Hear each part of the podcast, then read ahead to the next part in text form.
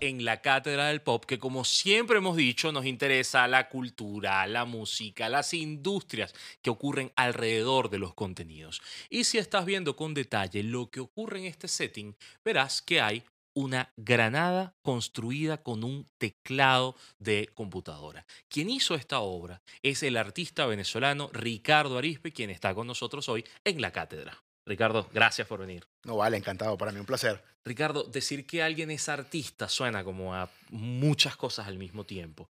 ¿Qué haces tú? Me divierto. Eh, a ver, lo que pasa es que originalmente yo vengo de la tecnología, poca gente sabe esto. Pues bueno, tú tienes como, yo tengo como dos caras, ¿no? Yo tengo una cara pública, por así decirlo, que es el arte, pero originalmente mis estudios formales vienen de la tecnología. Lo que paga la factura. Eso es correcto.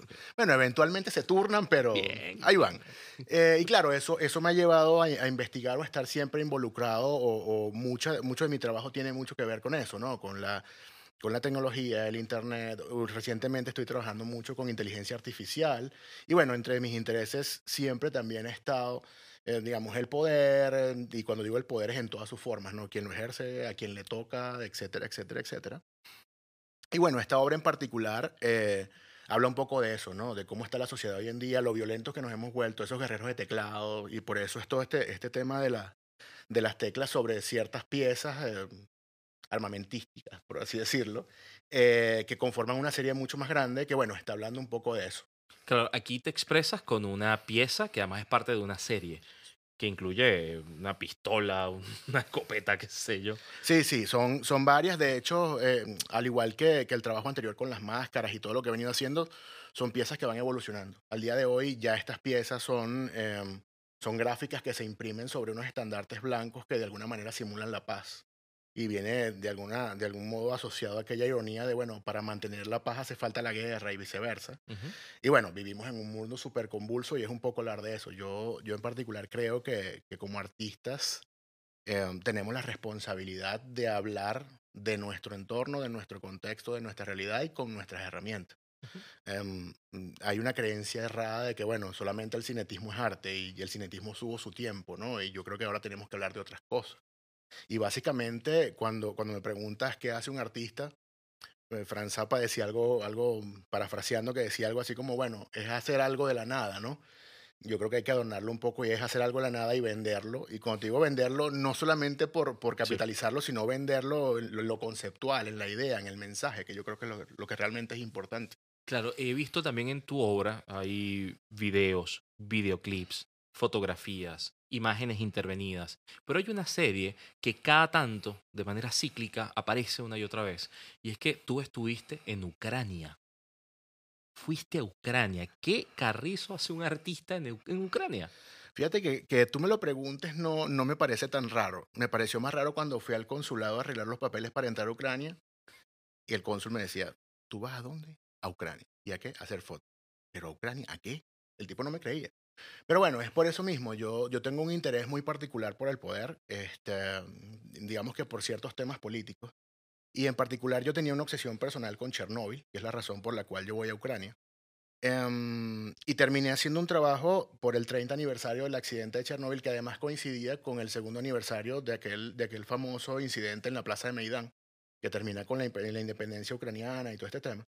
Y bueno, por cosas de la vida terminé haciendo un trabajo autoral sobre Chernóbil y terminé haciendo mm, una asignación para un medio colombiano eh, de todo lo que era Meidán. Y bueno, estuve veintitantos días en Ucrania tratando de entender el contexto, por qué. Y bueno, al final eh, todo derivaba de esa, de esa obsesión que te comenté, porque yo recuerdo el accidente de Chernóbil y yo tenía seis años. Claro. Ojo, no había el Internet de hoy, el acceso a medios, todo lo que tenemos hoy para informarnos. Imagínate la magnitud para que yo con seis años en, interiores, en el patio de casa de mi abuela, en Carora, en Carora supiese de Chernóbil. Y siempre fue algo que me dio vueltas, me dio vueltas. Y estuve estudiando alrededor de dos, tres años, eh, como que preparando el viaje, sobre todo por temas de, de bueno, qué, puede, qué riesgo real eh, implica ir, a qué zonas puedes ir, cómo, todos los temas culturales, los mismos problemas políticos, porque ya empezaba el, el tema con Crimea y todo esto. Entonces, bueno, eh, había que, tener ciertas, ciertas, pausas, eh, ciertas pautas porque además uno es muy curioso. Entonces uno termina metiéndose donde no lo llaman, va a sitios donde no tienes planificado y bueno, viajar sin preproducir puede ser peligroso. Entonces, bueno, digamos que fue un trance bastante largo y bueno, derivó en lo que, en lo que todos han visto. En la serie de televisión Chernobyl, una de las cosas que se narra es el aparato de propaganda, la mentira que había para encubrir. Y tú fuiste al sitio, estuviste allí, fuiste a tomar fotografías. Si tuvieses que pensar como un artista que revela verdades, ¿qué descubriste? ¿Qué, viste allí? Creo que hay, hay una, yo creo que lo, más grande, digamos, de toda, esa, de toda esa maquinaria es la capacidad que tenían de sugestionar a la gente para hacerla creer cosas. Recuerdo mucho un, sitio muy, muy puntual donde dos personas me contaron dos cosas que a mí me, realmente me marcaron. De hecho, yo creo que fue lo que pagó el viaje y fue el último día en el último minuto. Eh, fue un sitio que es un silo abandonado de misiles. Eh, y eh, la persona con la que logré entrar, que era un operador de ese silo, me contaba que una vez que cae la Unión Soviética y, y mm, digamos, los reinsertan en la sociedad, Em, lo más difícil para él fue entender que él mataba personas, porque su trabajo no era matar personas, su trabajo era pisar botones. Esa, esa capacidad de, de, llevarte al extremo, ojo, em, en el silo había un sistema de seguridad que si el silo era atacado, el silo se bloqueaba y tenías eh, comida para 20 días. Ya va, pero se bloqueaba por un ataque nuclear. En 20 días te ibas a morir como un ratón encerrado en esa lata. Y él decía, había fe de que nos íbamos a salvar. Y la otra, a la gente del pueblo aledaño le decían que ese silo guardaba medicinas. Pero ya va, ahí vaciaban 16 misiles que son del tamaño de una gandola y los paraban, o sea, tú ves el misil llegar y eso eran medicinas según la gente. Entonces, bueno, ese aparato de propaganda, yo incluso tuve la, la oportunidad en, en, Madrid de ver una, una, exposición muy, muy interesante sobre propaganda soviética y era una, una, una exposición como de fotolibros. Y yo creo que eso, eso te lleva a entender más todo este asunto porque además de la calidad es cómo está pensado, cómo está hecho. Mm, y de hecho, creo que hay, hay puntos además que, que, tú puedes tomar. De hecho, en, mi trabajo, las tipografías que yo uso, por ejemplo, todas están diseñadas por soviéticos, porque están hechas justamente para eso. Entonces, bueno, hay, hay, un sinfín de cosas en ese contexto que te llevan a entender cómo funciona todo. Los murales son impresionantes. Yo hoy, eh, en algún momento esta semana, estuve publicando unos murales que están en, en, en una zona militar en, en Chernóbil, que tú los ves y pueden ser totalmente vigentes a la fecha de hoy. Y bueno, yo creo que eso está muy bien pensado para que calen la gente, sea extemporáneo, ¿sabes? Y hay, hay toda una, un, un, reciclaje de esos iconos todo el tiempo y si los ves desde que empezó hasta lo que va y lo que será, siempre van a ser los mismos. Ricardo, y para tu propia obra que denuncia los abusos, que denuncia el poder, ir a Ucrania, ¿qué te, qué te dio para trabajar en Venezuela? Es difícil entenderlo. A ver, no, no entenderlo, más bien resulta muy fácil entenderlo porque al final son las mismas situaciones pero con otro loguito, ¿no? Básicamente las instituciones tienen otra imagen. Lo que, lo que te da es la posibilidad de saber y de entender que muchas veces es una fórmula, ¿okay? Y que esa fórmula tú la, la, puedes ver con un checklist. Cuando la gente te va contando los acontecimientos, tú dices, este te lo tengo, te lo tengo, te lo tengo, uh -huh. te lo tengo, te lo tengo y te das cuenta que es sistemático, no solamente por ir a Ucrania, cuando investigas sobre cualquier otro tema que tenga que ver con una sociedad medianamente similar, siempre te vas a dar cuenta que son los mismos patrones. Yo creo que eso es lo más importante al final. Eh, y, so, y, bueno, el, el, el, hecho de que nadie entiende lo que está padeciendo, creo que también es un patrón generalizado. Claro. Porque es aquel, aquel famoso cuento de la ranita en la olla, ¿no? Que le van apretando y apretando y apretando la candela. Yo tuve la oportunidad cuando iba en tránsito a Ucrania, fue ese año donde hubo una nevada de estas horrorosas que se perdieron casi 5.000 vuelos y todo este tema.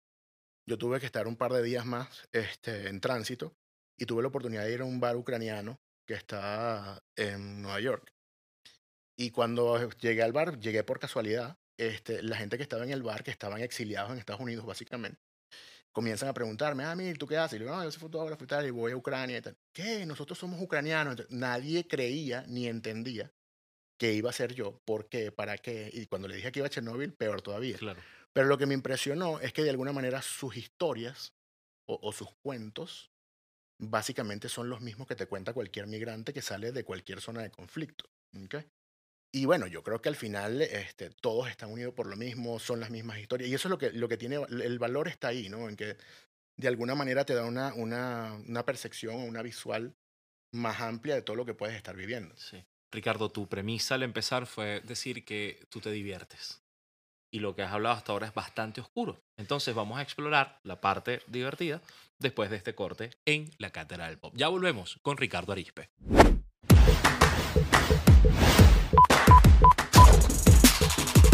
En Curiosidad Pop, si algo nunca hemos dudado de Disney, es de su gran mentalidad de tiburón pero siempre suelen disfrazar sus intenciones un poquito. Sin embargo, esta vez se pasaron de visión mercantil. Fíjense qué pasó. En el mes de febrero salió la novela The Princess and the Scoundrel, que relata lo que sucedió con Leia y Han Solo luego del episodio 6 de la Guerra de las Galaxias. En ella se menciona que Han le propuso matrimonio en el rumbón que se prendió en Endor al final de la película, y que luego se fueron de luna de miel al crucero espacial Halcyon. Halcyon. Qué casualidad que tiene el mismo nombre que tiene el nuevo resort de Star Wars en Disney World que estaba pasando desapercibido. Ahora, si quieres, podrás vivir una boda de otra galaxia. Solo falta que cumplas una misión casi tan difícil como explotar la estrella de la muerte y es conseguir la visa para ti y tu pareja.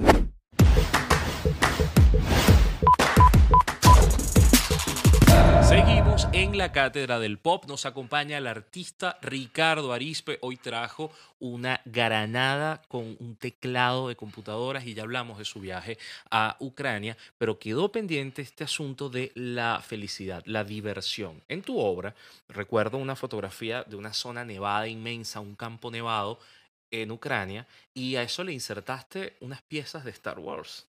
Sí, eh, a ver, uno, la gente cree que no, pero no tiene su lado divertido. ¿no? Yo siempre he dicho que mi, mi trabajo es extremadamente egoísta. ¿okay? Mi, mi trabajo, em, de alguna manera, es para mí y para tratar de explicarle a mis hijas todo este contexto, ¿no? todo, todo este entorno. Esa obra a la que tú haces mención es muy particular porque además fue un pedido como que de último minuto para un evento X que, que iniciaba. Em, y había que hacer algo que a ver, a mí, a mí nunca me ha gustado trabajar en algo en lo que yo no pueda hablar de lo que siempre hablo. Pero bueno, siempre está la presión de, mira, es un evento público, hay que tener cuidado con lo político, etcétera, etcétera, etcétera.